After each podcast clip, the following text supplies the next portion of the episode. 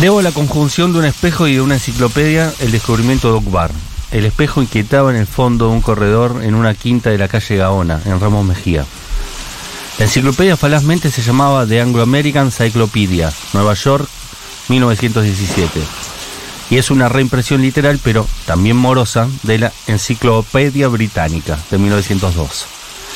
El hecho se produjo ahora unos cinco años. Bioy Casares había cenado conmigo esa noche y nos demoró una vasta polémica sobre la ejecución de una novela en primera persona, cuyo narrador omitiera o desfigurara los hechos e incurriera en diversas contradicciones que permitieran a unos pocos lectores, o a muy pocos lectores, la adivinación de una realidad atroz o banal.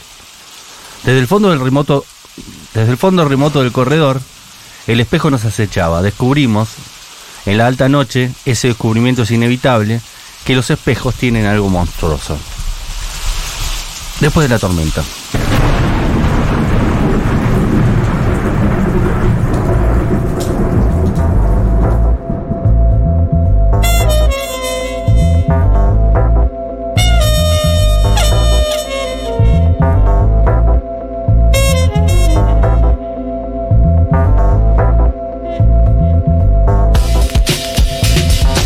Bueno, un día como hoy, pero de 1899, nacía, no sabía el nombre completo, Jorge Francisco Isidoro Luis Borges, más conocido como Jorge Luis Borges, eh, casi 120 y pico de años, vamos a ser más precisos en un rato, eh, y teníamos ganas de hablar un poco de Borges, del gran escritor argentino, probablemente el gran escritor latinoamericano, y por qué no, el gran escritor mundial.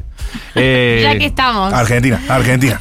Los que saben de literatura, no soy eh, eh, yo el que sabe mucho de literatura, dicen que hay dos grandes escritores que han modificado la escritura del siglo XX. Los, los lo kafkiano y lo borgiano de alguna manera representan eh, nuevas formas de, narrar, nuevas formas de contar, por cuestiones que tienen que ver con ciertas formas novedosas de, abordar el hecho literario.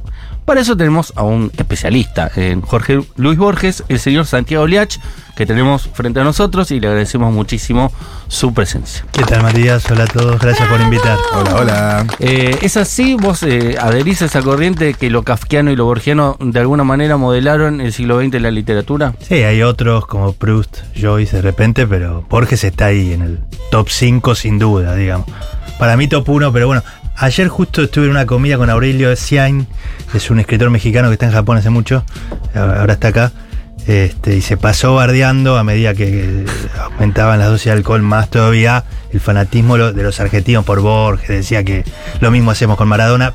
Pero ¿Y, cuál es? terminó reconociendo que él también lo ponía. O sea que sí, está para, para eh, es universal medio el reconocimiento que tiene, ¿no? Sí, hay mucha literatura norteamericana en inglés que también no solo lo toma, sino que eh, profundiza un poco ese legado borgiano. Es decir, no solo se lee en nuestro idioma, sino que también se lee mucho eh, Philip Dick, por ejemplo, ¿no? Sin embargo.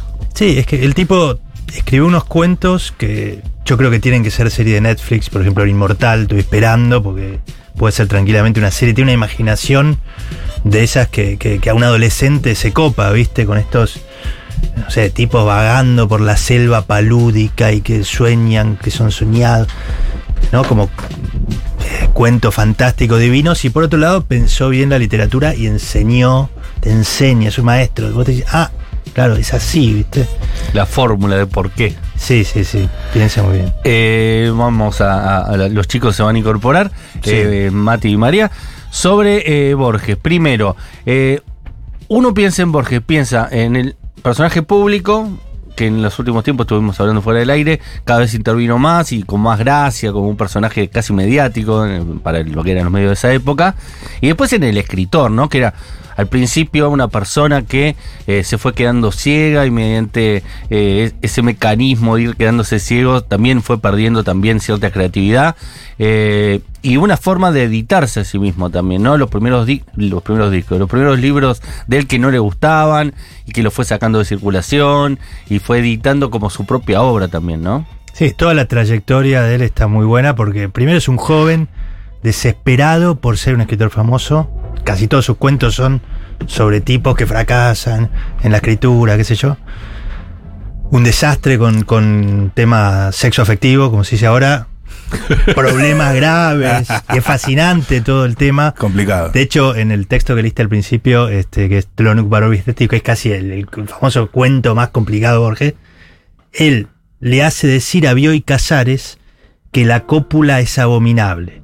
Bioy Casares era La persona que más cogió en ese momento. eh, eh, sí, ¿no? Total. A la mitad de las mujeres de, Buenos Aires conocieron a Bioy Casares. la conocieron. Eh. Qué jugador, y, y eh. para Borges la cópula es abominable. Entonces él se divertía mucho, ¿no? Pero era, él en un momento dice, estos cuentos sobre historia universal de la infamia los escribió un hombre asaz desdichado que fue feliz escribiendo, ¿no? Se divertía mucho y en la vida eh, era un desdichado, era... Pero bueno, la paradoja es que de viejo se va volviendo ciego, como dijiste. Yo no creo que pierda la creatividad. Lo que hace es maravilloso. Para mí se vuelve Homero. Ok. Que es lo que pasa en el Inmortal, como que anuncia eso, que se va a volver Homero, se queda ciego como Homero, como creemos que le pasó a Homero, y vuelve al origen de la literatura que es oral. La escritura tiene 10.000 años, Claro. nada más. Claro. Antes eran cuentos orales, y él después se transforma en un escritor oral. A mí me contó el editor Alberto Díaz, cómo él le empezó a dictar unos poemas. Alberto agarró la virome y empezó a escribir, ¿viste? Y vivo, porque justo había una transición ahí del tema de derecho, estaba con MC y con Alianza. Le dijo, acá hay un libro, ¿viste? Y es el famoso poema este, Juan López y John Ward, que es sobre un, un inglés y un, Hermoso. y, un, y un, eh, argentino que se enfrentan en Malvinas, ¿no? Divino, conmovedor. Exacto. Él, él ahí se permitió de viejo lo, lo- Más corazón, explícitamente lo sentimental Sí. y eso cierra toda esta trayectoria de un tipo que primero era muy mambo intelectual. Claro. Y lo Vol- baja. Eh, Volviendo un poco como a, esos, a, esos, eh, a esas primeras obras de Borges, te quería preguntar por la relación, eh, es una pregunta hiperabierta, porque además Borges era traductor, pero su relación eh, con el lenguaje español y como con la relación entre el español y el inglés, que hay un montón eh, y un ejercicio perpetuo de la traducción. Bueno, curiosamente, eh, Roberto Al del año 30 más o menos dice de él que era un poema, un, un poeta hispanista, influido por los españoles, que en efecto Borges, a través, una- eh, por casualidad, porque su familia se, se quedó varada medio en la Primera Guerra en Suiza, eh, y él después va a Sevilla, y es parte de una, vangu- una pequeña vanguardia del ultraísmo, ¿no? En España, y se le queda pegado esa cosa del español, si querés, de Quevedo, ¿no? Sí. Entonces, primero está esa etapa. Simultáneamente, en realidad, él, abuela inglesa, padre que le da libros en inglés, casi lengua materna el inglés, y es medio un inglés perdido en la pampa, o él empieza a entender que eso es negocio. Claro, Y, y- Ok. y- y en efecto empieza a poner los adjetivos ante el sustantivo, como, claro. ¿viste? Eh, como ah, siempre está como calculando, ¿viste? Y Claro. viendo cuál es el negocio acá. Entonces, ser un inglés en- en la- en- perdido acá en- entre los gauchos del suburbio, un, un nabo, ¿viste? Pero que al final termina ganándoles a, lo- a los malevos.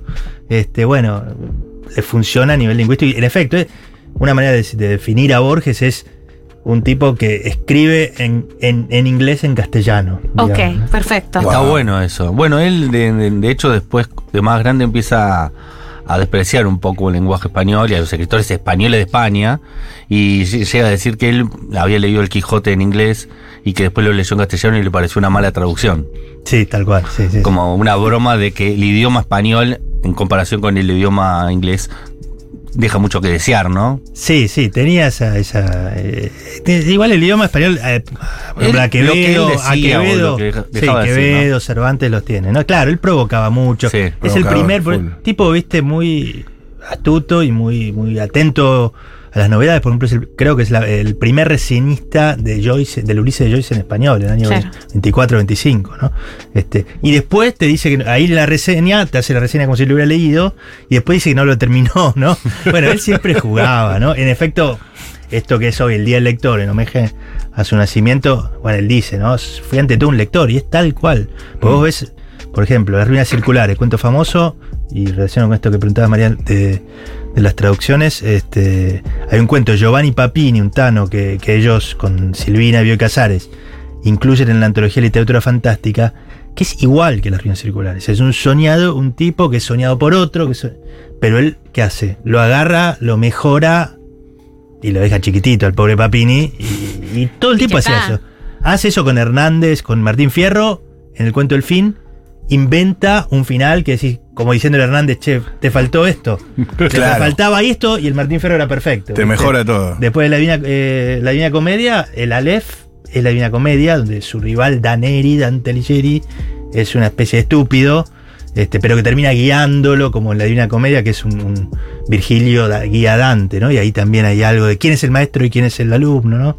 Bueno, Borges te leía bien todo el tiempo. Más como una síntesis y te la mejora, ¿no? Te- Exacto. como el rincón de vago, no querés leer el Dante, leete este. Exactamente, bueno, excelente definición. Léete Título, Borges.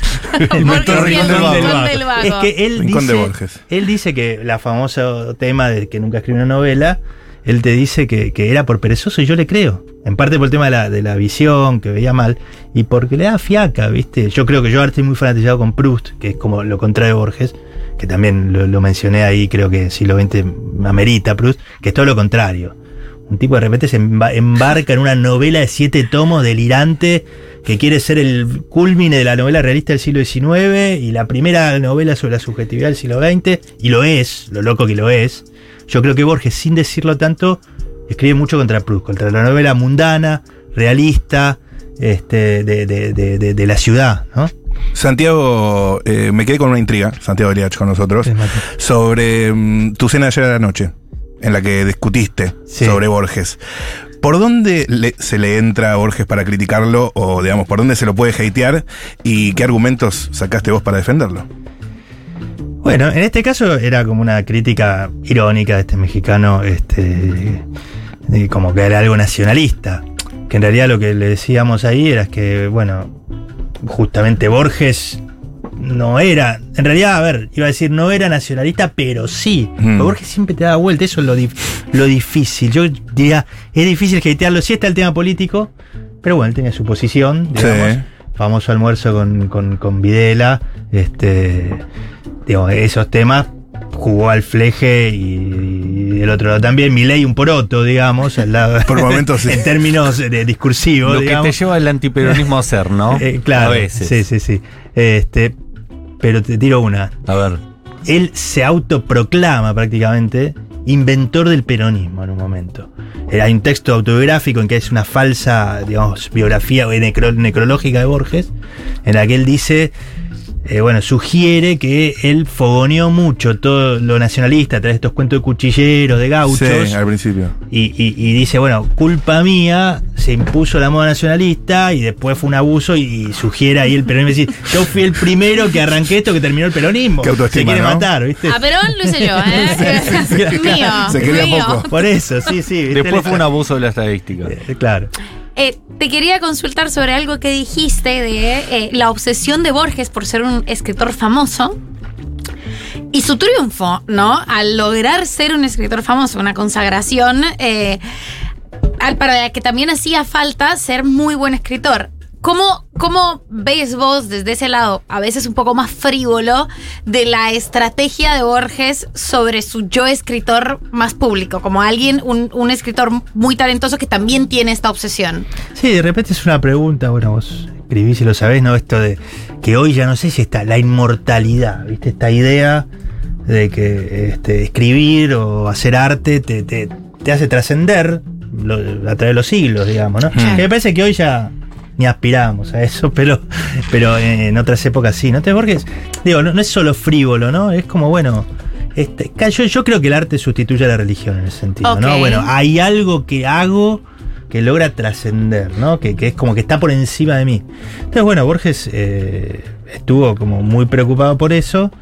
Eh, desde un lugar que yo lo veo, y eso es lo conmovedor también, por eso no, no- no- no te quiero, pero viste, no es solo frívolo, sino de inseguridad. Claro, como- Viste, y- era como la, la puesta en escena de su inseguridad, porque después el- lo bueno es que hace chistes con eso. o sea, Pero claro. te lo imaginas leyendo a Proust y pensando, esto no lo voy a poder hacer, entonces lo voy a bardear. Exacto, Como, sí, lo sí, voy a bardear por debajo, como algo muy humano para hacer. Total, y además, para tranquilidad nuestra, bueno, yo eh, leí por cuarta vez ahora En Busca del Tiempo Perdido, pero porque estoy loco, pero Borges leía en diagonal, ¿viste? Está bueno, lee en diagonal, Claro. ¿viste?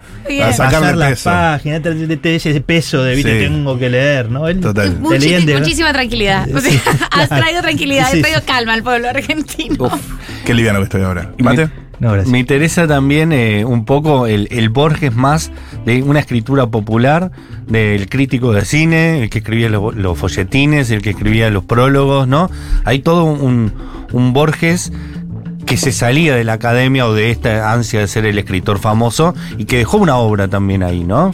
Sí, total. Eh, por un lado experimenta... eh, La algo- revista Hogar era que eh, escribía. El suplemento del hogar del El Hogar. diario Crítica, ¿no? Oh, sí. Diario Crítica, millón de ejemplares.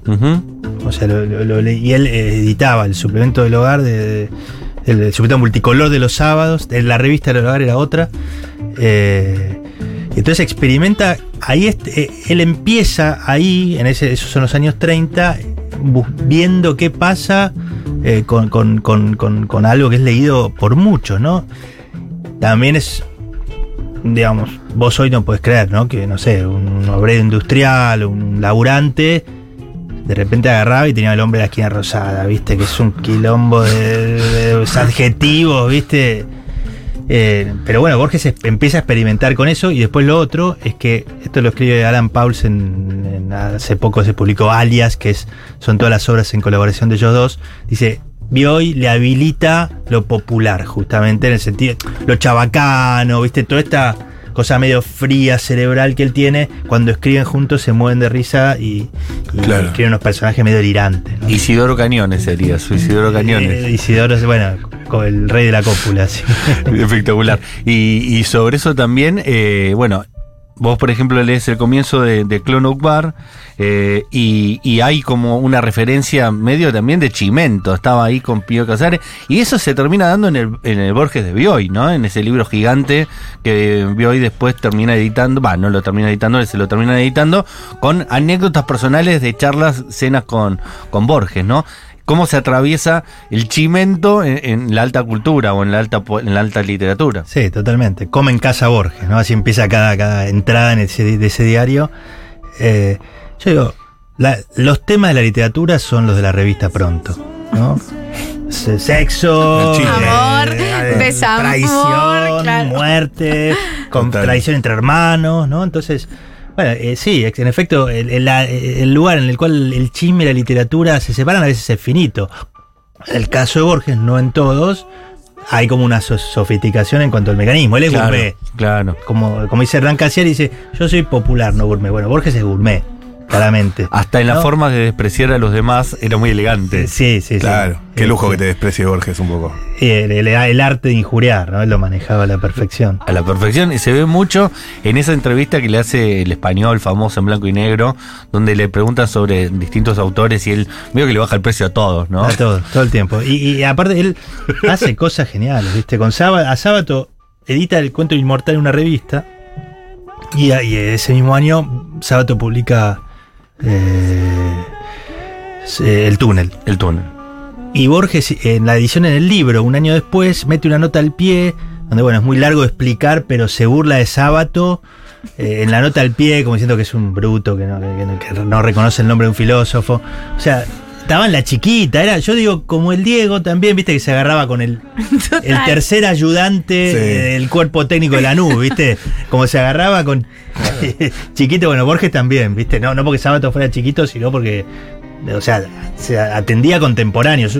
Los escritores en general se pelean con los Claro, antecesores. se pelea con Proust, pero también Claro, con Sábato. Sí, sí, sí, sí. ¿Cómo es la, la relación como más a profundidad Bioy Borges? Y la- la- lo, lo que uno siempre se pregunta es homoerótico. Vamos al chisme. ¿es? Es Sí. Había una relación Pronto. homosexual entre Borges y Sube No. el rating. ¿Sabes que yo nunca me lo pregunté? A mí tampoco se me pasó No, por la no. cabeza como siempre. Pero eh, parece que sí. Lo No. veo mucho más de, la- de- de las envidias, como, como una cosa más, más de pasiones bajas. Pero bueno, el erotismo hubo una alianza, evidentemente, este, muy fuerte. Este, y había alguna sutileza, porque por ejemplo, cuando Bioy publica La Invención de Morel, que es su primera novela buena, porque tiene seis libros malos re- reconocidos por Bioy, pero el primero publicó a los 15 años, escribe un prólogo que para mí es, dice, es el, el- el- el- el programa de la literatura latinoamericana por venir. Sí. O sea, eh, tiene que ser fantástico. Después viene García Márquez, este, Cortázar, fantástico, ¿no? Pero es, el prólogo dice eso y al final no, no dice nada del cuento de, de Bor- de- Claro, habló de él. No lo leyó. O sea, yo- no, lo leyó, pero no le gustó, yo creo. Ok. Claro. O sea, Sí, sí, este, sí, sí. No le dio entonces, entidad. Ah, había algo ahí. Pero Claro. después se, se morían de risa, ¿no? Eran, eran muy cómplices y yo creo que, que eso a, a- a Borges Bioy le viene muy bien, ¿no? Era menor que él y, y lo, lo, Lo acercaba también a un mundo donde él no, no entraba, ¿no? Porque él no era aristocrático. Tal cual, era como venido a menos, ¿no? Claro. De familia venida a menos. Sí, entre Victoria, que, que- que era como una gran este, agitadora cultural, y, pero Silvina, y la, mu- la- que era la mujer de Bioy, y ellos tres, Borges, Bioy y Silvina, medio que también todo lo hacen contra Victoria, pero Victoria lo, lo- lo sé, lo- lo- digamos, hace todo un operativo para publici- publicitar sus obras, ¿no? ¿Tenemos eh, audios de oyentes? De gente que está hablando. A ver, eh, ¿qué dicen los Stormies? Hola Stormis, quería mandar un saludo a Santiago, uno grande para su hijo, soy compañero suyo de teatro, y un enorme saludo para su perro, Jorge, es un capo. Su hijo de cuatro patas. Exactamente. Jorge, sí, Jorge. No, no, no llegamos a Jorge Luis, pero Jorge. Saludos para Jorge. Mi hijo se llama Leo, eh, habló de mi otro hijo. Eh, Jorge no hace teatro con él, es un perro. eh, Bien. León hace teatro con Bueno. No sé, Santiago, las cosas en este país están muy raras. O sea, podría hacer teatro. él. Sí, los perros están muy humanizados. Yo ahora, después de mucho tiempo, tuve un perro y están, son casi humanos, ¿no? Y- Absolutamente. Y los humanos Es que- perreamos. Perdón, sí. Es que Sábato medio se burla de, de Borges en el túnel. Eh, en, la, en la escena donde él va a comer a la casa de María Iribarne en el campo, eh, están esos amigos ahí muy chetos y como desagradables, y le dicen, una de las chetas esas así que, que, que, que presenta de forma medio dantesca, le dicen, le voy a contar a Georgie, le voy a contar a Georgie esto, vas a ver, Georgie va a estar encantado de escucharlo, como que lo, ahí lo, lo pone en boca de esa gente eh, súper desagradable. ¿Hay algo de eso? Datazo. Ella la verdad que no me la acordaba. Mira. Pero sí, después en eh, la otra sobre y tumbas, un 30% son tipos eh, paseando por Buenos Aires hablando mal de Borges. O sea, Me gusta que la literatura era al fin y al cabo la. pullas, total. Es Bueno, como- que ayer una- uno en esta reunión también, un amigo me preguntaba, ¿por qué no hay más polémicas literarias? Que ahora somos todos amables, ¿viste? No Claro. sé. Es más aburrido, ¿no? Por, Sí. por ahí es más maduro, digamos, qué sé yo. La tele se lo llevó puesto también. Claro, sí, sí, está en otro lado la- el, el calor. Y pensando en esa relación entre Bioy y Borges, y pensando en, en cierta inteligencia emocional que tenía Bioy, ¿no habrá pensado, me le pego a este para que no hable mal de mí? Y, Porque en la cercanía está la, había algo, la amistad impide un poco la, la sinceridad Sí, del otro. sí, también. sí, este, puede ser. Eh, yo creo que igual Borges lo, lo habilitó mucho y le enseñó a Bioy, pero es cierto que medio que es una sombra, es, es muy medio difícil, viste, leer a, a Bioy sin Borges, como que queda un poquito la sombra, porque escribe también, sobre todo cuando escribe fantástico, ¿no? Y hablando de la obra de Borges, estamos hablando más de, de chisme que de, de la obra, él como que inventa un- una especie de, bueno, en los márgenes de lo que hoy es Palermo, ¿no? Que, en ese momento era directamente la marginalidad de, la capital, y- y también mucha de la cartografía de la Pampa, ¿no? Una cosa medio me- eh, como metafísica de la Pampa. Ahí hace una intervención también que es como un Martín Fierro Sideral que inventa algo también que después toman muchos otros escritores. Totalmente. Por, por un lado, es adapta la gauchesca, eh, ese paisaje de la pampa, a esto que se inventa, que es el arrabal, esa palabra, ¿viste? Ujú. O que le pone esa metáfora hermosa que hace poco, bueno, un alumno mío descubrió que viene de Chesterton. Eh, la ciudad se desgarra en suburbios, ¿no? Es hermoso. En sus primeros Hermosa frase. libros, este, Fervor de Buenos Aires, nada menos, son, es el registro de caminatas hacia, hacia el atardecer en ese lugar, que es un lugar que ahí lo que él inventa es el- la frontera, ¿no? Y en la frontera los hombres encuentran su identidad, matando o copulando, ¿no? Hombre de la esquina rosada, la, la lujanera, que se puede hacer una lectura feminista, se, se va con el que mata, ¿no? Pero puede pensarse también que la lujanera es la que opera todo ahí. Eh, bueno, sí, es un territorio súper interesante y además, como sugeriste, Matías, eh, en este lugar marginal, esta fascinación con lo marginal en el sentido más social, es también su lugar literario, ¿no? Eh, es como el margen de la página. Él escribe notas al pie. Es, es un tipo que, como dijiste, se hace grande en el siglo XX, un grande siglo XX escribiendo notas al margen de otros escritores. Espectacular. Eh, si quieren preguntar, Yo, chicos, yo tengo Sí. una, perdón. Difícil. ¿Cuál es su obra más importante para vos?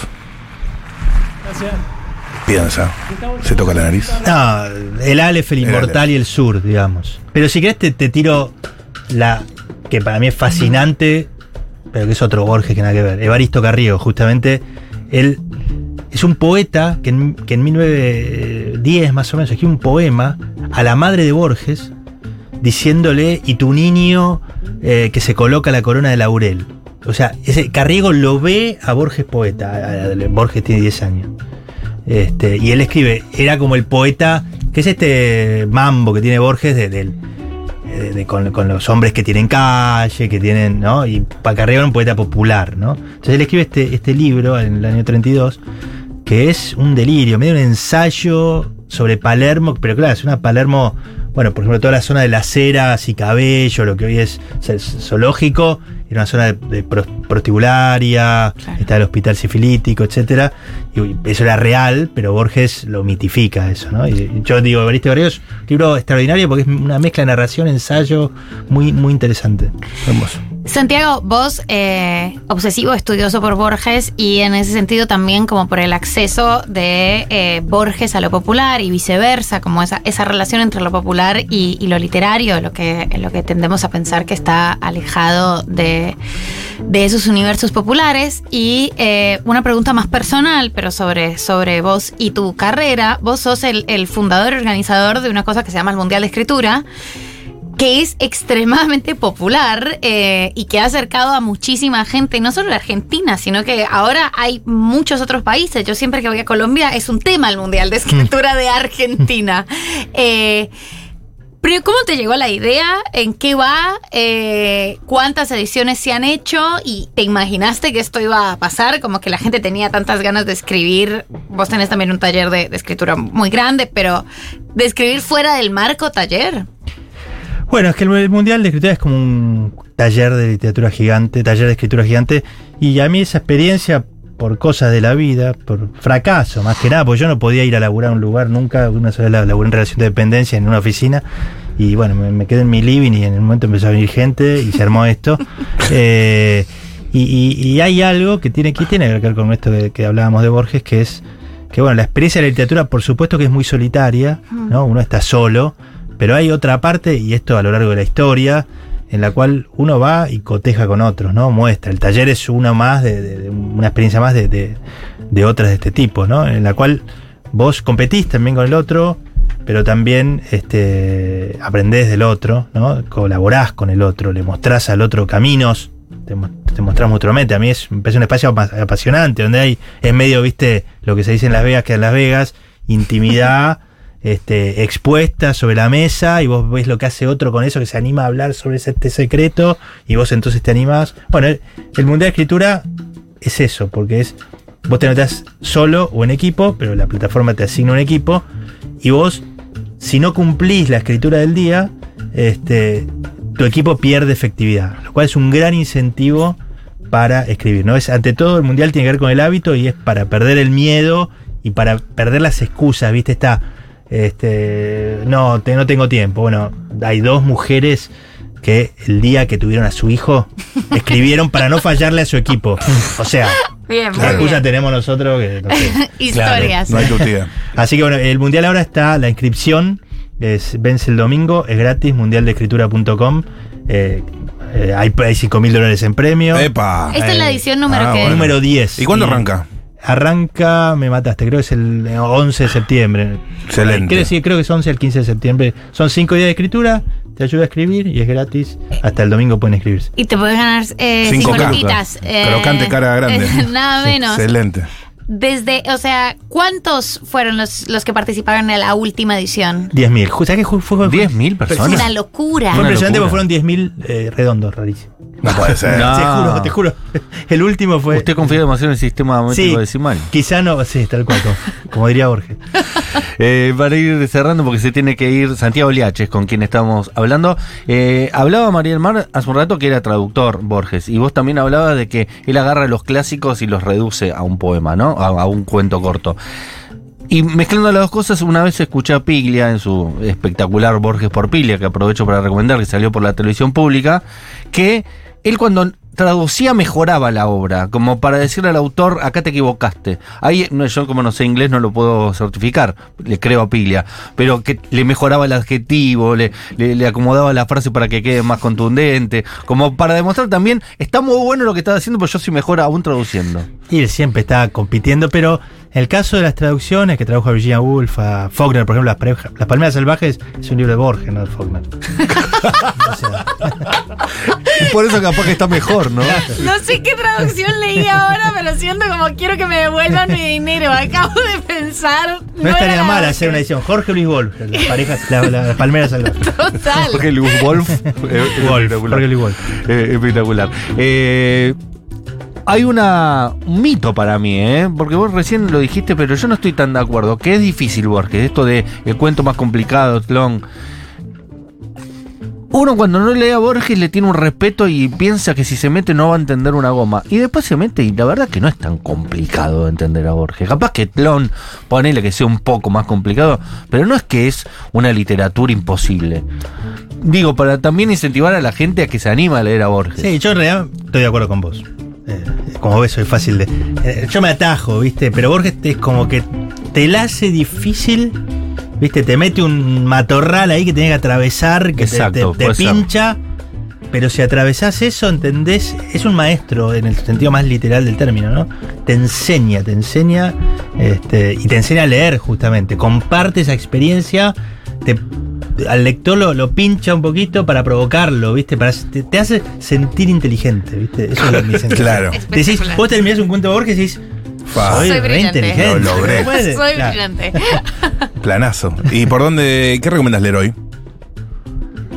Vamos por una difícil. A ver. Pierre Menard, autor del Quijote. Linda. Que no sé si es un cuento fantástico, porque es un tipo que escribe de nuevo dos capítulos y medio del Quijote y el que narra Es un dice que es una obra genial, que vos no entendés. Si no, no lo transcribió, tampoco se lo aprendió de memoria. Es como un cuento fantástico. Escribió de nuevo.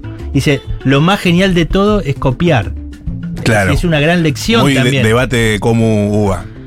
Tal cual. Y, y contra, ¿Es plagio o no es plagio? Y contra la pobre María Kodama. ¿no? También, Que- bueno, y el, y el ampliado. Sí, tal cual. A Qué muchos, muchos autores se plagiaron y después tuvieron que pedir perdón. Capaz se tendría que haber atajado ahí, que era otra expresión. Santi Maratea no hizo unos libros cambiándole una palabra. Harry, ¿Cómo era Harry Concha? Concha, Concha Potter.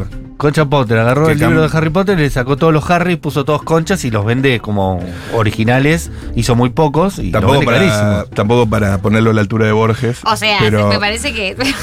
muy generosos con Maratea. No, no eh, de Borges, de Pierre Menard. Jorge. Luis Maratea. Y aparte, eso va a ser plata, en eso, en eso capaz le gana. Eh, así que le pierden, el, le, le pierden un poco el respeto a Borges y se meten. Quizás lo más sobresaliente para mí de Jorge Luis Borges, además de todo lo que dijimos, es el uso del adjetivo.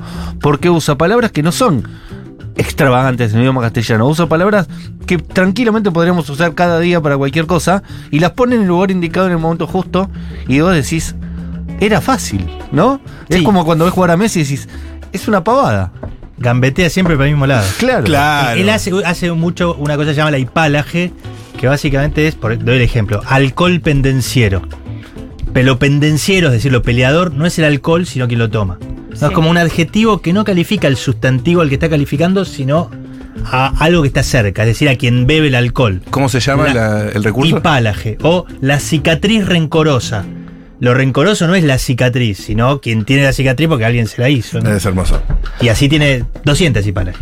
Es espectacular. Espectacular. Sí, sí, es Qué ganas de leer a Borges Bueno, entrevista. si le llevamos a los oyentes de, de- de Después de la Tormenta esa inquietud, hoy en la noche váyanse con un cuento de Borges Un leído. cuentito, se van a sentir más inteligentes. Aparte agarran el libro y algunos así. tienen dos páginas, eh, Sí. tres páginas, así que es algo que se puede hacer, es algo un posible. cuentito para ir a, a dormir, que pasa que Borges eh, tiene un accidente muy fuerte, se golpea con una, con una ventana, que es lo que después ficcionaliza en Sur, tiene una septicemia, casi se muere, y piensa que se había quedado sin la posibilidad de leer.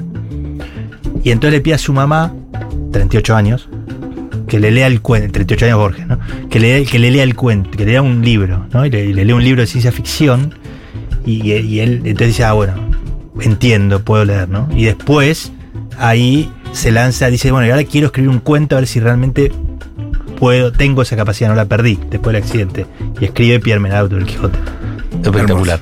Eh, gracias Santiago Liacho por haber venido y por habernos traído tanto conocimiento e información sobre Borges en el día que cumpliría.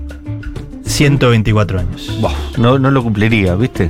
Eso, eso reclamamos mucho los periodistas y yo odio profundamente. Hoy cumpliría 3.200 años No, Cristo, ¿no? la verdad que no. no, no. Hoy Cleopatra cumpliría 8.200 años y no. No. Bueno, eh, gracias. Mil gracias, la pasé muy bien. ¿Qué hacemos? ¿Una canción? Dale.